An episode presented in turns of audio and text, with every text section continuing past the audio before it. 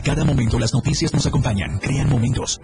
Todas y todos los trabajadores de la salud, muchísimas gracias. Situaciones. E inmediatamente activamos alarma general, pues eh, lamentablemente pues fallecieron. Historias a lo largo de toda una jornada. En becas a las y los muchachos en todo el estado de Chiapas. Chiapas al cierre. Se las presenta de una manera distinta y con el enfoque real de lo que acontece a nuestro alrededor. De lunes a viernes de 7 a 8 de la noche. Con Efraín Meneses. Las noticias son ahora. En la radio del diario 977 viendo en Facebook, en YouTube y Twitter. Recuerde, no hay pretexto para no estar comunicado y conectado con nosotros completamente en vivo desde la torre digital, la torre multimedia del diario de Chiapas. ¿Y qué le parece? Sí, precisamente le platicamos. Estaremos hablando del COVID-19, algunos incidentes o accidentes, temas económicos. Hay que estar muy pendientes de incluso cosas que se van a generar en el Congreso del Estado que ya tuvieron la reacción de la ciudadanía, como este nuevo impuesto para los que se dedican a rentar casas o este tipo de inmuebles. Hay información importante al respecto. Quédese con nosotros porque lo que hoy es noticia, mañana es historia. Comenzamos. Chiapas al cierre.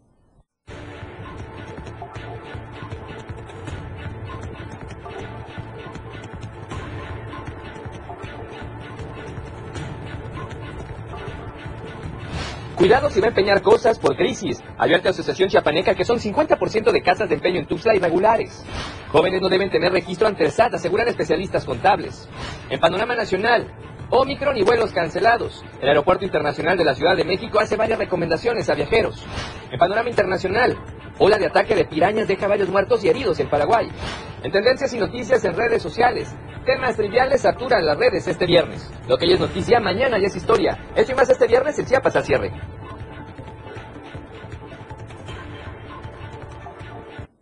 Así es, mucha información, por supuesto, como usted escuchó, importante para usted el día de hoy. Nuevamente, gracias a los que nos están sintonizando a través de la radio del diario 97.7 de frecuencia modulada y obviamente a quienes ya van transitando diferentes puntos de la capital chiapaneca y la zona metropolitana. Maneje con precaución, no es viernes de quincena, estamos a mitad de la quincena, pero también es viernes, mucha gente sale pues a disfrutar a su estilo, tal vez a diferentes lugares para concurrir con la familia, con amigos. Por favor, cuídese, cuídese mucho y extreme las precauciones al manejar porque se han dado últimamente varios incidentes en fines de semana por no respetar los semáforos, por manejar con exceso de velocidad y ya ni le cuento sobre todo si hay eh, consumo de alcohol o de alguna otra, otra situación, obviamente eso puede generar algún accidente. Por favor, disfruten calma, disfruten bien, de manera responsable. Como siempre, un cordial saludo a nombre de nuestro director general, Gerardo Toledo Coutinho, y nuestro gerente general, Rogelio Toledo Coutinho, ambos comprometidos con la información y con la vanguardia tecnológica. ¿Y qué le parece si arrancamos precisamente con las notas? Y es que para variar, otra constante en el estado de Chiapas, siguen los bloqueos, los bloqueos boteos, los bloqueos permanentes en diferentes partes del estado. Y hoy, la madrugada de este viernes, nuevamente habitantes del corazón de María,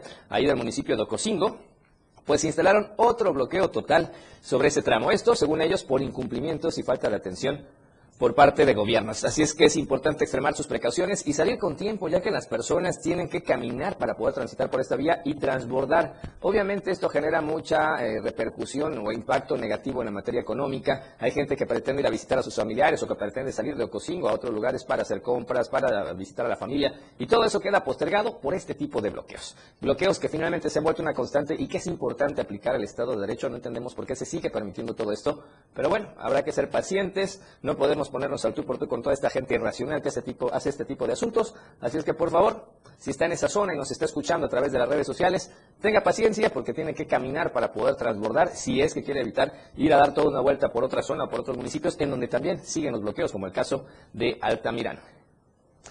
Y ayer, 6 de enero, Día de Reyes, en muchísimos lugares se partió esa tradicional rosca. Incluso aquí también en el diario de Chiapas hubo esa rosca tradicional. Así es que un saludo a todo el equipo del diario TV Multimedia, de producción y de la editorial que estuvieron pendientes de este proceso con nuestros directivos acá de esta casa editorial. Y bueno, platicarle, por ejemplo, a usted que allá en Pichucalco, en un marco de alegría y entusiasmo, el alcalde Andrés Carballo Córdoba compartió con más de 2.000 niños esta tradicional rosca de Reyes ayer por la tarde en el Parque Central. Ahí, el edil agradeció a toda la población la oportunidad que les brindan a él, a sus regidores, a la síndico municipal, al síndico municipal, perdón, de poder celebrar estas fechas tan importantes y trabajar día a día para mejorar la situación de la ciudad. Este festival de Día de Reyes se celebró con esta rosca que llegó a medir aproximadamente 150 metros, donde se dio la oportunidad para que más de 2.000 pichucalqueños pudieran convivir con los tres Reyes Magos, disfrutar de un show de personajes de televisión y además de un emblemático payaso de la región.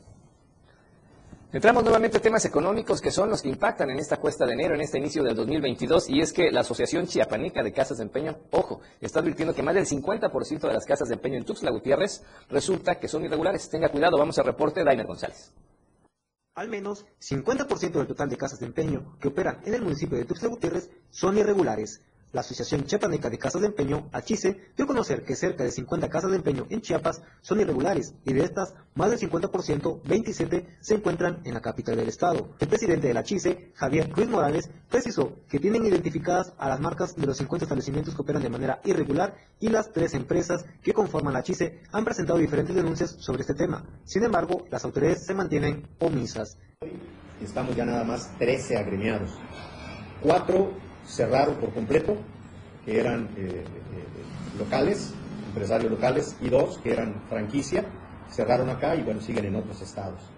Eh, los números aún no son nada de decir, vamos ya en franca mejoría, sí ha mejorado los últimos tres meses, hay que reconocer, sí ha mejorado, pero esto se viene dando siempre año con año. a partir de, septiembre, octubre, noviembre, sube. Diciembre vuelve a bajar por la cuestión de los aguinaldos y todo eso. El empresario también advirtió que el riesgo para la población que acude a las casas de empeño informales es que reciben y venden productos de procedencia ilícita. También pueden cobrar una tasa de interés mayor a la exhibida en el contrato e incluso no hay certeza de que los objetos que vendan cuenten con garantía y que incluyan el impuesto al valor agregado. Mientras que las empresas reguladas y que pagan impuestos, Ruiz Morales refirió que estas casas de empeño informales significan una competencia desleal para los anteriores. Para Diario de Chiapas, Ainar González. Ya que estamos hablando de la repercusión de los temas económicos en este inicio de año, pues resulta que por mal manejo en diciembre o por despilfarro, como diríamos coloquialmente, pues resulta que muchos sufren en este mes de enero. Vamos a reporte que nos comparte Marco Alvarado. La cuesta de enero es resultado de una cultura que no toma en cuenta los ingresos y la capacidad de endeudamiento, pero ahora con la inflación la cuesta podría llegar a prolongarse hasta durante cuatro meses. Y que la gente con tal de pasarlo bien, la cena, regalos, amistades, eh, no mide la capacidad de, su ingreso. A pesar de que reciben aguinaldos, se exceden, ¿no? El México es uno de los países que más invierte en eso, ¿no? Y se exceden de sus gastos, gastar el aguinaldo y más. Ya llega enero, y ahí es donde viene el problema que no pueden porque arrastran deudas del año pasado. Y luego, con la situación de la pandemia, este año prevén los economistas y los estadistas que va a ser una cuesta más crítica de hace 21 años, toda vez que los productos de la canasta básica se van a elevar en un 6.7%. Entonces pasa esto que cada año es lo mismo, pero ya ahorita ya planear para diciembre no tiene caso, ya pasó, se tendría que planear a partir de enero. Si la capacidad de pago ya está comprometida, la recomendación es revisar los gastos para el primer mes del año, priorizar y atender las deudas hasta que se recupere la liquidez necesaria. Si no se ahorró aguinaldo, es el momento de hacer un presupuesto en la familia, eh, ver este, qué debo. Hubo muchos, muchas deudas de fin de, fin de año, ¿no? el buen fin, entonces ver cómo voy a cubrir eso lo recomendable acá dentro de los consejos es ya no endeudarme, ahora sí como se dice coloquialmente, amarrarme el cinturón. Entonces lo que se recomienda hacer, por ejemplo, algunos acostumbran mucho a pedir comida por Uber y todo eso, ¿no? Entonces tratar de hacer sus alimentos en la, en la casa y en vez de ir a los super, irse al mercado a consumir algo local, ¿no? Que es más barato. Otro, si se está este, colapsando la economía, el trabajador podría buscar otros ingresos extra, que no sean de su trabajo. Eso ayudaría a solventar alguna deuda. Y ver también si voy a comprar algo, hay ofertas todavía, ¿no? De lo que te doy regalo, decir, realmente lo necesito. Si no, no endeudarse. Para Diario de Chiapas, Marco Antonio Alvarado. Bien, así es, ahí estaban algunas recomendaciones de los especialistas y definitivamente nos hace falta mucho la cultura del ahorro, hay que aprender a ahorrar para programarse para todo este tipo de temáticas. Recordemos que la pandemia ha agravado la situación económica en muchas latitudes, varios productos básicos han tenido que subir mucho por la inflación, pero hay que estar muy pendientes y obviamente buscar nuevas oportunidades, mantener la calma y salir todos adelante. Y bueno, ya que estamos hablando de las sorpresas que hubo a finales y principios de este 2022, más cuando hablamos de materia de impuestos, resulta que por iniciativa del gobernador del estado de Chiapas, Rutilio Escandón Cadenas, se promueve ya la derogación de este impuesto cedular a los ingresos por arrendamiento y en general por otorgar el uso o goce temporal de bienes inmuebles, que recordemos fue autorizado recientemente por el Congreso del Estado con vigencia a partir de este mes de enero del 2022. La Secretaría de Hacienda Estatal dio a conocer que en breve se enviará al Poder Legislativo esta iniciativa para dejar sin efectos este impuesto. Y es que en congruencia con la política económica del presidente de México, Andrés Manuel López Obrador, y del gobernador Rutilio Escandón Cadenas, no se deben crear nuevos impuestos. Y por eso se decidió erogar, derogar perdón, este que existe en otras entidades federativas. Sin embargo, en Chiapas, en apoyo a la economía familiar, se elimina esta propuesta para que la población no tenga que erogar o hacer desembolsos al pagar este tipo de contribuciones. Ya que hablamos de esta, de esta misma temática, pues resulta que luego de esta aprobación de este impuesto solar, que por cierto es del 5% sobre los ingresos por arrendamiento, el diputado Felipe Granda Pastrana, presidente de la Comisión de Hacienda del Congreso del Estado, afirmó que este es un derecho aprobado y vigente en otras entidades desde el 2019 y que la Cámara local tenía la obligatoriedad de autorizarlo para alinear la estrategia de recaudación estatal con la federal. Pese a ello, y por iniciativa del gobernador del Estado, Rodríguez Candón Cadenas, las y los legisladores locales que integran ya la Comisión de Hacienda se encuentran ya a la espera de recibir esta iniciativa para derogar este decreto y que dicho impuesto quede sin efecto a la brevedad posible. De igual forma, Granda Pastrana dijo que el gobernador Rutilio Escandón pues es un hombre austero y congruente con los valores y principios de la Cuarta Transformación, sensible a las necesidades del pueblo, cualidades que han sido un distintivo en su administración. En ese mismo sentido, Felipe Granda destacó la madurez política con que Escandón Cadenas conduce su gobierno, en donde se prioriza precisamente pues la prosperidad del pueblo por encima de la recaudación y que antes de elevar o crear impuestos se pondrán medidas de austeridad adicionales a las ya existentes. Finalmente, el diputado Granda dijo que las nuevas medidas de austeridad que podrían implementar en el gobierno del Estado no comprometen los recursos destinados a la inversión en obra pública y a la reconversión hospitalaria, rubros que abonan a elevar la calidad de vida del las los chapanecos y en los cuales se enfatizó aprobar el presupuesto de egresos 2022. Bien, esa es la información que tenemos respecto a esta polémica, precisamente propuesta y aprobación allí en el Congreso del Estado, estos impuestos del 5% a quienes se dedican al arrendamiento de bienes inmuebles. Y con esta información, ¿qué le parece si vamos al primer corte promocional de esta noche? Regresamos con más, no le cambie de frecuencia.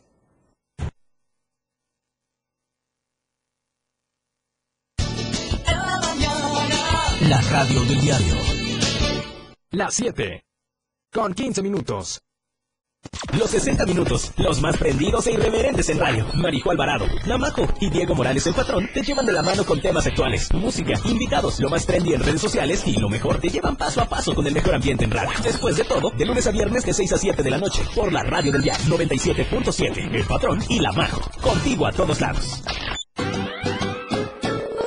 Espacio para niños de 0 a 100 años ya está aquí. Un espacio donde la magia de la imaginación crea grandes historias. Relatos, cuentos, música y mucha diversión. Y disfruta de un mundo único que la radio del diario tiene para ti. El momento de abrir la cajita mágica. Toda la magia está contigo. Todos los domingos de 11 a 12 del día. En la cajita mágica. La radio del diario 97.7 contigo a todos lados. Ahora el rock puedes sentirlo en radio. La radio del diario te presenta el mejor rock que marcó toda una historia a través de los años. Miguel Sengar tiene para ti la mejor selección musical del rock y la radio del diario te lo presenta de lunes a viernes de 8 a 9 de la noche. Rock Show. Con Miguel Sengar en la radio del diario 97.7 contigo en el rock a todos lados. Viajar a través de la radio nunca fue tan divertido. Señores pasajeros, favor de abordar la unidad 977 que está próxima a su salida. Turisteando diario. La mejor manera de viajar ahora está en tu radio. Betty Temo y el Turi. Todos los sábados y domingos de 9 a 11 de la mañana. Turisteando diario. Para continuar conociendo más de lo que Chiapas tiene para ti. Turisteando diario. En el 97.7. Contigo a todos lados. Transportes turisteando. ¿Algún saludo? A ver, ¿para quién es. Una canción. ¿Qué canción quiere, mamacita? Una información. Son las 8 con 35 minutos y vamos a darles el estado, el pronóstico del tiempo. Un mensaje. ¿Desde qué parte nos escuchan? Todas las noticias para usted en Chiapas al cierre.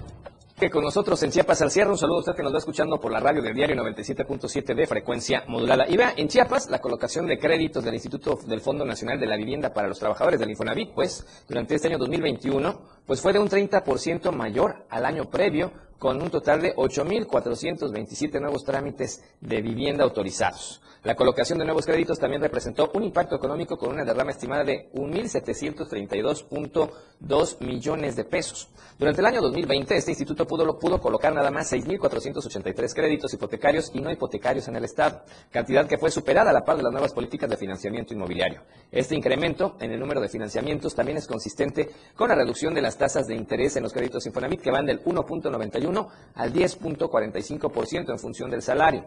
Del total de créditos otorgados durante el 2021, 3.127 se utilizaron para la compra de vivienda nueva o existente, la construcción o pago de pasivos con una derrama por 1.568.5 millones de pesos mientras que 5.300 financiamientos se destinaron a acciones de remodelación, ampliación o mejoramiento de las casas con recursos por un total de 163.7 millones de pesos. Y vea, si usted estaba sintiendo mucho frío en estos días, pues le tenemos la buena noticia porque el frío va a disminuir en las próximas horas. De acuerdo al monitoreo realizado por la Comisión Nacional del Agua, a través del Centro Hidrometeorológico Regional Tuxtla Gutiérrez, se indicó que habrá una recuperación de temperaturas en la región sureste del país que ha computado de Chiapas. En este sentido, dieron a conocer que la masa de aire en el Golfo de México pues sigue perdiendo características frías y permitirá mayor recuperación de temperatura el día de hoy y se pronostica un ambiente cálido, caluroso en la región con temperaturas entre 27 y 34 grados. No obstante, en el sur de Chiapas, norte y oriente de Oaxaca, así como en el centro occidente de Guerrero, el ambiente también puede ser muy caluroso con temperaturas entre los 35 y los 40 grados. Y por su parte, el potencial de lluvia será suficiente para que de forma aislada se generen algunos chubascos débiles a moderados. Por otro lado, debido a la condición de cielo despejado que puede prevalecer durante la noche, el ambiente podría ser un poco frío en la gran parte de la región sureste con temperaturas de 12 a 23 grados y en zonas de montaña el ambiente puede ser muy frío con valores de 3 a 7 grados, nieblas, neblinas y posibles heladas antes del amanecer, por lo que se deben tomar precauciones necesarias en las zonas montañosas. Y con la finalidad de prevenir incendios forestales y tratar de disminuir al mínimo, evitando la pérdida de área forestal en la región de Los Altos, se instaló ahí en San Cristóbal de las Casas el Centro Regional de Manejo de Fuego. En este lugar trabajarán de manera coordinada la Comisión Nacional Forestal, la Secretaría de Medio Ambiente e Historia Natural, la Delegación Regional Son Altos de Protección Civil, la Dirección de Ecología y Medio Ambiente Municipal y Protección Civil Municipal. En entrevista, Jade Vinisa Cantuluna, que es directora de Ecología y Medio Ambiente, dijo que como parte de las acciones preventivas en esta temporada de estiaje, la Brigada contra Incendios Forestales y Contingencia Ambiental a su cargo realizará rehabilitación y apertura de brechas contra fuego en diferentes puntos de la ciudad identificadas como zona de riesgo. Vamos a otros temas, pasamos a cuestiones migrantes, a cuestiones de migrantes y este fenómeno social que sigue impactando, por supuesto, todo el sureste del país. Y bueno, resulta que durante el 2021, escucha usted, en Chiapas, más de 2.000 niños migrantes fueron deportados a sus países. Tras su paso por el estado de Chiapas, más de 2.000 niños, niñas y adolescentes migrantes fueron deportados en el 2021 por elementos del Instituto Nacional de Migración. La Red por los Derechos de las Infancias y las Adolescencias en Chiapas, Red Díaz, dio a conocer datos sobre menores migrantes con la finalidad de visibilizar la magnitud de la crisis humanitaria migrante en México y de la violencia hacia niñas, niños y adolescentes migrantes que cruzan todos los días por tierras chiapanecas. En este sentido, los datos de la organización destacan que Chiapas fue el estado con mayor número de detenciones de niñas, niños y adolescentes migrantes, principalmente de aquellos que venían de Guatemala, El Salvador y de Honduras. Aunada a las detenciones de personas migrantes, a nivel nacional las autoridades migrantes realizaron 82.627 deportaciones de personas a sus países de origen. De este total, 8.181 corresponden a niñas, niños y adolescentes. De manera específica, desde Chiapas fueron realizadas 24.881 deportaciones, 2.556 de menores de edad. De igual manera, la información de los días refiere que de enero a octubre del 2021, el número de menores mexicanos deportados de Estados Unidos fue de 19.793 niñas, niños y adolescentes mexicanos, de los cuales 15.488 fueron reportados como no acompañados, la mayoría de ellos provenientes de los estados de Guerrero, Chiapas y Oaxaca. Para Diario de Chiapas, Ainer González.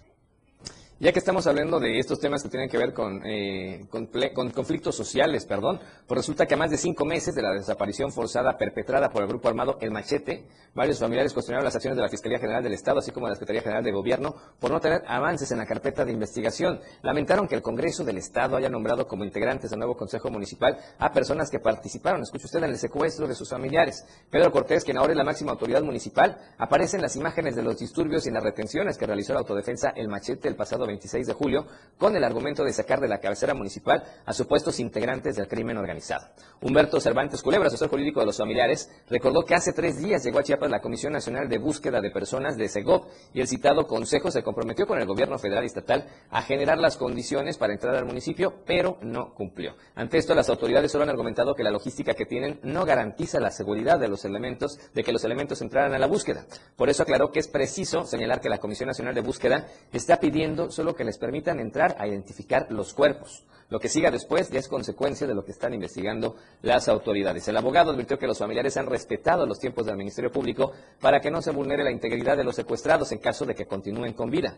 Pero las familias realmente ya están desesperadas. Cervantes Culebro explicó que el día de la desaparición existen elementos para que se tipifiquen varios delitos como el secuestro, daños en propiedad privada, portación de armas de uso exclusivo del ejército, entre otros. Pues el machete incendió vehículos, casas, agredió verbal y físicamente a muchas personas e incluso amenazó. Y aunque no tuvieron copias expediente hasta hace poco, han solicitado diferentes actuaciones y la principal es que las autoridades y dependencias correspondientes se involucren en el llamado de los familiares de los 21 desaparecidos. Tanto para el abogado como para los familiares, cada día cuenta. Y con el paso de esto, las probabilidades de encontrarlos con vida también disminuyen. Más allá del acceso a la justicia, que los entes frente al Consejo Municipal sean quienes encabezan al grupo armado que secuestró y que no los citen a declarar para que no les digan dónde están, es la barrera más grande que enfrentan estos pobladores de Pantelón. Y vamos a otros temas que tienen que ver con el transporte. Vamos al reporte que nos comparte Eden Gómez, donde se habla precisamente sobre toda esta situación del conejo bus, las rutas principales que circulan en la capital chapaneca. Versaín Miranda, presidente de la Alianza del Autotransporte organizado en el estado de Chiapas, dio su postura ante lo que será el transporte en este 2022, señalando principalmente que todo debe manejarse bajo la legalidad y la igualdad, buscando siempre mejorar el servicio para los ciudadanos. En este sentido, pregunta expresa ante la situación que aún se mantiene y polémica con respecto a Uber y el funcionamiento de la capital chiapaneca, afirmó que no existe mala intención por parte de los transportistas, pero sí han pedido que pues prácticamente haya cancha pareja para todos, señalando que a los concesionarios sí se les verifica y a los de Uber pues simple y sencillamente no cumplen con las normas necesarias. Esto fue lo que dijo. Nosotros no estamos en contra eh, de la prestación del servicio con ese tipo de unidades, siempre y cuando eh, obviamente cumplan con la normatividad que es de tener una concesión. Si ellos quieren someterse a un concesionamiento, pues que hagan las gestiones y nosotros no tenemos inconveniente en una competencia legal. En lo que no estamos de acuerdo es en una competencia eh, ilegal, una competencia que finalmente se convierte en una competencia ruinosa para el sector transporte, porque los transportistas estamos sujetos a muchas normas que establece la ley. Sin embargo, ellos eh, no están sujetos a ninguna norma, eh, las tarifas las ponen ellos, dan de alta a la persona que quieren, no hay un control, sobre todo que pierde la rectoría el gobierno porque a nosotros nos tienen prácticamente con el zapato en la cabeza. En este mismo sentido, refirió que continuarán trabajando para mejorar el servicio en este 2022, señalando que han habido carencias y reconociendo que sí han habido acciones que no son adecuadas para pues eh, los usuarios del transporte público. Sin embargo, dijo, existe la intención de mejorar, pero sobre todo mantenerse en la legalidad del transporte en Chiapas. Informó para el diario de Chiapas, Eden Gómez.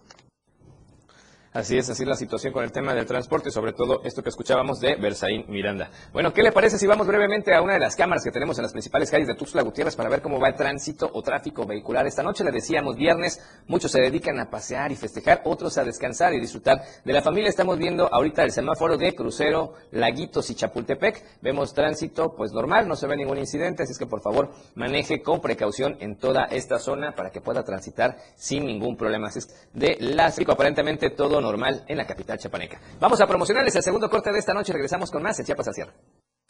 Más noticias después del corte. 97.7 La radio del diario 977 97.7 La radio del diario Más música en tu radio. Lanzando nuestra señal desde la torre digital del diario de Chiapas. Libramiento Surponiente 1999. 97.7 Desde Tuxtla Gutiérrez, Chiapas, México. XHGTC, la radio del diario. Contacto directo 961-612-2860. Cabina 961-612-2860. Escúchanos también en línea. www.diariodechiapas.com Diagonal radio. 97.7 La radio del diario. Más música en tu radio. Las 7. Con 31 minutos. La radio es un medio masivo que se impone al streaming, que sobrevive, que está ahí, en todos lados. La radio del diario 97.7 FM. Contigo, a todos lados. La mejor manera de estar informado está en Chiapas a diario. Las horas hacen los días y los días hacen historia. Dora García de Alba y Eric Ordóñez le dan forma a la noticia. A través de la radio del diario 97.7 de lunes a viernes de 2 a 3 de la tarde. Porque usted tiene el derecho de estar bien informado. Chiapas a diario. Por la radio del diario. Contigo. A todos lados. Para comenzar tu fin de semana con estilo, suelta el beat. Toda la música que se genera en los mejores clubs del mundo. Todos los viernes y sábados de 9 a 11 de la noche. Ahora escúchalos en las tornamesas de la radio del diario. Line Up del 97.7. Claudio Gómez, DJ Baker. Tiene para ti los mejores sets mezclados en vivo. Lo mejor de la música electrónica con DJ Baker. En la radio del diario 97.7. Contigo a todos lados. La radio del diario le presenta más noticias. Chiapas al cierre.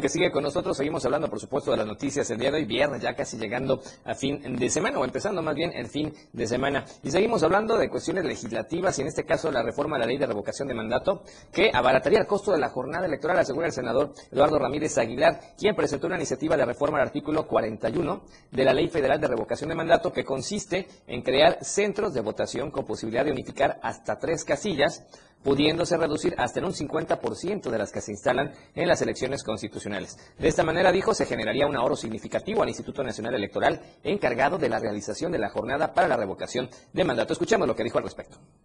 He presentado formalmente una iniciativa al artículo 41 de la Ley de Revocación de Mandato, que consiste en generar centros de votación en los seccionales electorales que están a lo largo y ancho de la República Mexicana. Con ello se abaratan los recursos, se disminuye la contratación de personal, le damos la posibilidad a los mexicanos y mexicanas de acudir a este ejercicio de democracia participativa. El INE cumple con una facultad constitucional y cumplimos con un compromiso de la Cuarta Transformación. He presentado formalmente una iniciativa al artículo 41 de la Ley de Revocación de Mandato, que consiste en generar centros de votación en los seccionales electorales que están a lo largo y ancho de la República Mexicana. Con ello se abaratan los recursos, se disminuye la contratación de personal, le damos la posibilidad a los mexicanos y mexicanas de acudir a este ejercicio de democracia participativa. El INE cumple con una facultad constitucional y cumplimos con un compromiso de la cuarta. Bien, ahí escuchábamos al senador chapaneco Eduardo Ramírez Aguilar. Y vamos a otros temas ahora que tienen que ver con estas reformas que hubo recientemente al SAT y los especialistas contables dicen que los jóvenes no deben temer al estar registrados ante esta institución. Así es que vamos al reporte. En opinión del contador público David Mesa Montes, los jóvenes que cumplen 18 años de edad no deben tener miedo por las nuevas políticas fiscales y su inscripción al Registro Federal de Contribuyentes, ya que este requisito les será solicitado cuando busquen un empleo o quieran tramitar una cédula que avale sus estudios profesionales. También destacó que no se trata de una medida impositiva que vaya a generar sanciones de tipo económico. Por ahí leía que decía la jefa del SAT que no es obligatorio inscribirse. Pero le voy a decir que sí, sí conviene porque cuando sale de la universidad un muchacho quiere tramitar la cédula, dice, si no tienes RFC y no tienes firma electrónica, no se puede. Al final, aparentemente, dice, yo no estoy dado de alta así. Desde el momento que apertura una cuenta en el banco le dan de alta, pero lo tienen ahí en el limbo, ¿no? Entonces esto lo veo, yo veo difícil que alguien se vaya a inscribir. Eh, eh, va a quedar como opcional, ¿no? Porque este, no es obligatorio. Pero tal parece que no va a haber sanciones. No, no hay sanción. Le digo porque no solo aplica a los de 18, aplica a las personas mayores. Pero tarde o temprano van a caer en eso, que a veces quieres tramitar tu visa. No tienes RFC. Es un círculo para meterlos a todos y tenerlos controlados. Para ellos no hay problema. Más sin embargo, le digo, los trámites ya todos digitales piden RFC y firma electrónica. Para Diario de Chiapas, Marco Antonio Alvarado. Así es, ahí está la opinión del especialista en tema contable y es que recordemos que apenas el año pasado se hizo esta reforma al SAT en donde todos los jóvenes a partir de 18 años ya tienen que estar regi- registrados con este registro federal de contribuyentes o RFC ante Hacienda. Pero bueno, ahí está la información y hay que empaparse obviamente más del tema. Vamos a cuestiones culturales y es que allá en San Cristóbal de las Casas, la capital cultural del estado, ante la necesidad de un espacio que informe a locales y a visitantes de las actividades culturales y artísticas en la ciudad, fue creada la agenda Cultura Distinta, sin fines de lucro, con el único objetivo de aportar algo a la ciudadanía.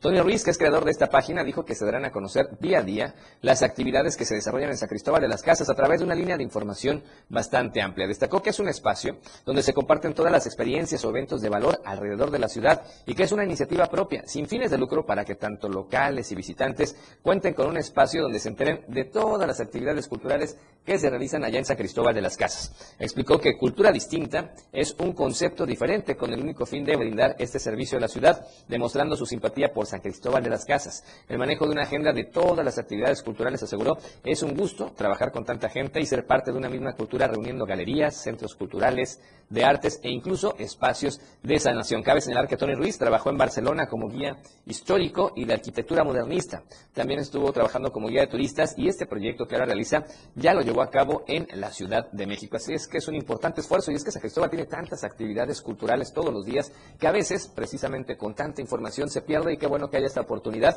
Se llama Cultura Distinta el espacio para que usted lo cheque por internet, sobre todo cuando se hace sin fines de lucro, simplemente con dar esas opciones para que la ciudadanía, tanto la que vive en San Cristóbal como los visitantes que llegamos de lugares cercanos o turistas nacionales o internacionales, puedan tener todas estas opciones que se realizan ahí. Incluso recordemos que hay festivales de jazz, el Festival Cervantino Barroco, además todo esto que tiene que ver con las culturas populares y las culturas indígenas en todas estas localidades cercanas a San Cristóbal de las Casas, así es que reconocemos este importante esfuerzo.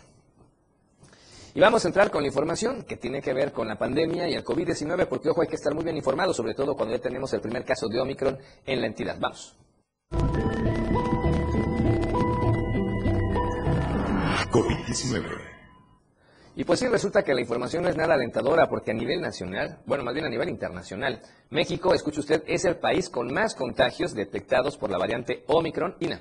De acuerdo a la plataforma mundial para compartir todos los datos sobre la influenza, que es conocida como GSIDE por sus siglas en inglés. Al corte del jueves 6 de enero al día de ayer, la República Mexicana ha registrado 374 casos positivos por Omicron y se ubica en la posición número 23 de 94 países que ya fueron enlistados en esta base de datos conocida como GISAID. Después de México, se ubica Brasil con 373 casos, Chile con 327 contagios por esta variante de COVID-19. A nivel global, Reino Unido se perfila ya en el primer lugar con 77 mil casos. Estados Unidos, a pesar de todos los esfuerzos que está haciendo en materia de vacunación, pues resulta que ya reporta 54.108 casos. Dinamarca está en un tercer lugar con 9.742 casos. Mientras que Panamá, Egipto, Irán y Vietnam son las naciones que se ubican al final de este listado por reportar apenas un caso positivo de Omicron en cada una de sus nacionalidades. Y los estados que han presentado más casos por Omicron en la República Mexicana son Quintana Roo, Jalisco, Puebla, Guanajuato y Sonora. Incluso Nayarit dio a conocer este jueves que detectó ya su primer contagio por esta variante, por lo que escucha usted, ya suspenderá eventos masivos y las escuelas, todas las escuelas en Nayarit, van a regresar a la modalidad en línea por un caso nada más detectado de Omicron. Habría que poner en consideración eso que está ocurriendo ya en otros estados y en Chiapas. En Chiapas ya se confirmó el primer caso de Omicron, pero no hemos escuchado de nuevas medidas y es que la preocupación es de que se propaga de manera muy intensa. De acuerdo al reporte que le dimos a conocer ayer por la propia Secretaría de Salud, el caso de Omicron confirmado es de un joven de 31 años que viajó del extranjero, vino a Tuxtla, presentó todos los síntomas y después estuvo conviviendo con gente. Estuvo seguramente haciendo actividades, sobre todo cuando vienen de fuera, quieren ir a la plaza, quieren ir al mercado, quieren ir al súper, quieren ir a comprar regalos. Entonces, eso llama la atención, pero esperemos que las autoridades de salud estén haciendo el trabajo adecuado y este confinamiento, precisamente, que se necesita, sobre todo para evitar que se propaguen los casos. Vamos a esperar más resultados. Por lo pronto, ayer también, 6 de enero, era día de la enfermera y del enfermero. Y en ese contexto, el Instituto Mexicano del Seguro Social reconoció al personal de enfermería, sobre todo a todos aquellos que están atendiendo la pandemia. Y en ese contexto se señaló también que se avancen acciones para que el personal de enfermería pues alcance mejores condiciones laborales, mayor reconocimiento profesional y tenga un papel más protagónico en los tres niveles de atención. Así lo señaló el director general Zoé Robledo, el paisano, el chiapaneco, que por cierto en el marco de esta ceremonia de honor al personal de enfermería del IMSS, realizada en el Teatro Ocampo, allá en Morelia, Michoacán, anunció que el próximo 17 de enero iniciarán las mesas de trabajo para definir el profesiograma, requisitos, tabuladores, indicadores y políticas de implementación para este gremio. Durante la ceremonia la que asistió el gobernador Alfredo Ramírez, Ramírez Bedoya, el director general del Seguro Social dijo que cada año se gradúan 2.500 enfermeras y enfermeros de siete escuelas de enfermería de la institución y para reconocer su grado de licenciatura al momento de su contratación se creará ya una comisión bilateral con el Sindicato Nacional de Trabajadores del Seguro Social para fortalecer las bases jurídicas y financieras, obviamente que formalicen todo este proceso. Subrayó que actualmente el trabajo del personal de enfermería tiene una nueva dimensión y se revalorizó, sobre todo en los días y las horas de la pandemia y en el proceso de vacunación. Pues para todos ha sido lo más parecido a una guerra, en donde hombres y mujeres han sido los más fieles y férreos soldados que han defendido la salud de todos los derechohabientes. Soy Robledo indicó que el IMSS incrementó en más de 24 mil el número de plazas de enfermería hasta contar con una plantilla superior a los 146 mil enfermeras y enfermeros en los últimos dos años. ¿Y cómo vamos con los casos de COVID-19? Ojo, pues si usted se da cuenta, desde hace tres días ya estamos subiendo la cantidad de casos. Tuxtla Gutiérrez a la cabeza con cinco, Pichucalco y Villaflores con dos casos nuevos, mientras que los otros municipios que le vamos a mencionar a continuación están con un caso nuevo. Chiapa de Corzo, Chiapilla, Comitán, Reforma y Tapachula. Estamos hablando de 14 casos nuevos en las últimas 24 horas. Vamos 9, 11 y ahora 14, vamos en aumento. Así es que por favor, cuídese mucho. Promocionales, el tercer corte de esta noche, el último, regresamos a la recta final de Chiapas al cierre. Tenemos más noticias para usted. 70s, 80s, 90s y más. La radio del diario. Las 7 con 45 minutos. Ahora la radio tiene una nueva frecuencia. Hoy la radio es la radio del diario, lanzando toda nuestra señal desde Tuxtla Gutiérrez, Chiapas e invadiendo la red en www.diariodechiapas.com diagonal radio. Más música, más programas, más contenido. La radio es ahora 97.7, contigo a todos lados. Evolución sin límites. Contacto directo, cabina. 961-61-228-60. La radio del diario 97.7 FM. Contigo a todos lados. Niños de 0 a 100 años ya está aquí. Un espacio donde la magia de la imaginación crea grandes historias. Relatos, cuentos, música y mucha diversión. Y disfruta de un mundo único que la radio del diario tiene para ti. El momento de abrir la cajita mágica. Toda la magia está contigo. Todos los domingos de 11 a 12 del día. En la cajita mágica. La radio del diario 97.7 contigo a todos lados. Para comenzar tu fin de semana con estilo, suelta el beat. Toda la música que se genera en los mejores clubs del mundo. Todos los viernes y sábados de 9 a 11 de la noche. Ahora escúchalos en las tornamesas de la radio del diario. Line Up de 97.7. Claudio Gómez, DJ Baker. Tiene para ti los mejores sets mezclados en vivo. Lo mejor de la música electrónica con DJ Baker. En la radio del diario 97.7. Contigo a todos lados.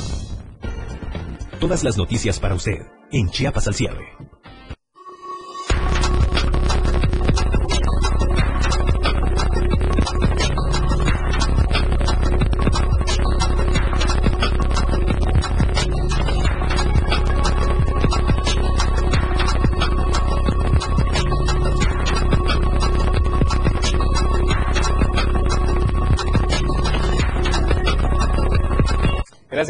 Con nosotros y vamos a la información que realmente no nos gusta compartir, pero es finalmente noticia que ocurre todos los días. Vamos a la nota roja.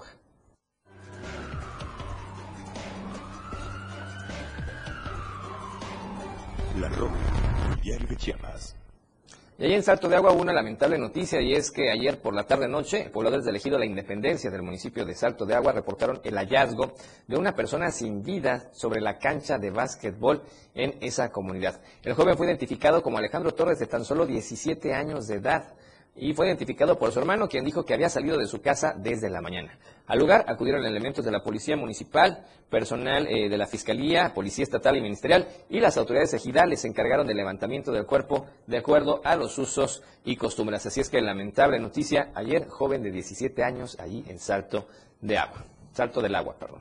Y bueno, durante las últimas horas, la Fiscalía General del Estado, a través de la Fiscalía Antisecuestros, escuche usted, logró cumplimentar orden de aprehensión en contra de Manuel de Jesús N., que es el segundo objetivo prioritario en materia de secuestro en Chiapas.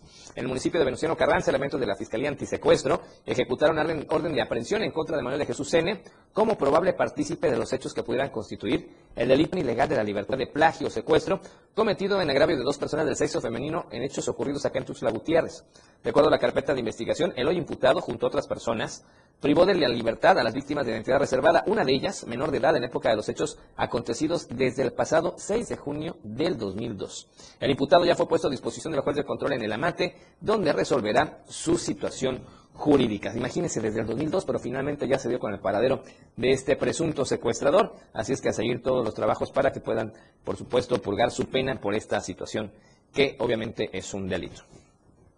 Bien, y le quiero platicar a usted que el día de hoy estamos cerrando la encuesta de esta semana. Gracias a usted por haber participado en la pregunta que pusimos a usted desde el lunes pasado y participar en los diferentes horarios a través de las redes sociales. Vamos a darle a conocer los resultados de su opinión. Y la verdad que llama la atención los resultados. La pregunta fue, ¿usted está preparado para la llamada cuesta de enero?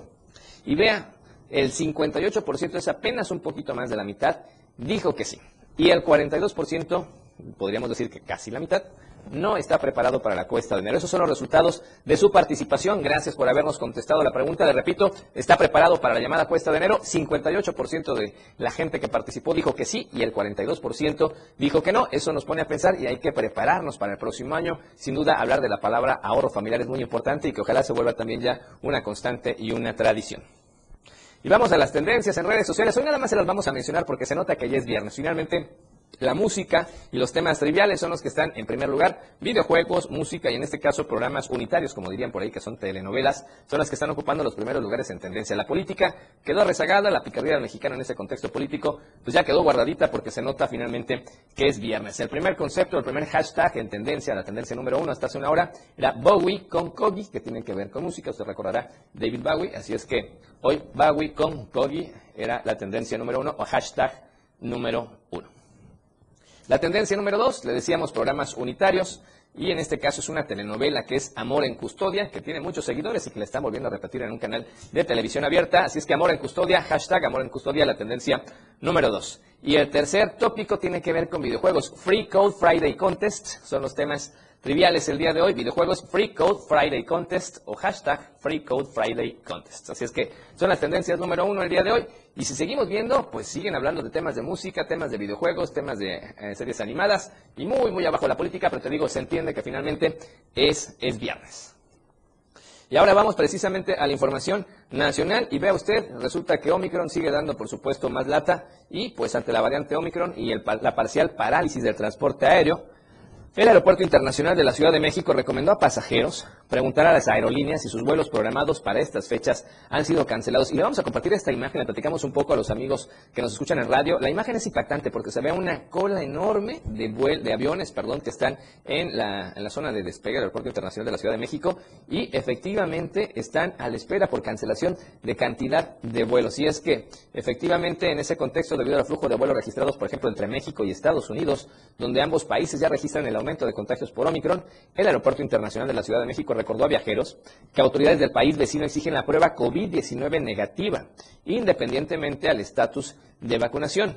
Y es que efectivamente es una de las obligaciones para poder entrar a ese país. Por ejemplo, durante la jornada, Aeroméxico informó que contagios por la variante Omicron del COVID-19 le obligaron a realizar ajustes en operaciones planeadas además de que también aplican pruebas de detección a pasajeros y a la tripulación del aeropuerto y otras terminales. Por los vuelos cancelados, por ejemplo, la aerolínea recalcó, tratamos de minimizar el impacto para atender a clientes con modificaciones en sus vuelos, para llevarlos a sus destinos en el menor tiempo posible. Demora ocasión de vuelos no es una medida que tomemos a la ligera y siempre es el último recurso. Tan solo en Estados Unidos, destino de muchos mexicanos que salen desde el Aeropuerto Internacional de la Ciudad de México, son más de 2.000 vuelos los que han sido cancelados por Omicron y por el mal tiempo en distintas regiones de ese país. Y la potencial del norte registra más de un millón de contagios, la potencia del norte, perdón, perdón registra más de un millón de contagios diarios. Así es, así es que un millón de contagios diarios en Estados Unidos por la variante Omicron. Seguimos hablando del panorama nacional y resulta que Mario Delgado, presidente del Movimiento de Regeneración Nacional Morena, ha inaugurado, según la división interna del partido. Así lo acusó el senador morenista José Ramón Enrique Herrera al imponer candidaturas, candidaturas en seis estados que renovarán gubernatura en este 2020. 22. Durante un mensaje a medios de comunicación, Ramón Enrique señaló que Mario Delgado y sus cercanos en Morena inauguraron la división interna el pasado 22 de diciembre, pero aseguró que a los ciudadanos no les pueden ver la cara. Ramón Enrique, inconforme, señaló que efectivamente hay una caravana de la justicia que él encabeza y se manifestó hoy en la, torre, en la Torre del Caballito, en el cruce de Reforma y Rosales, allá en la alcaldía Cuauhtémoc, en la Ciudad de México, para insistir en que perder la candidatura de Durango frente a la diputada estatal Marina Vitela Rodríguez fue por un acomodo a modo. Así es que la política y estos divisionismos al interior de Morena seguramente podrán generar repercusiones para este 2022, en donde hay gobernaturas, por supuesto, que están, que están en juego.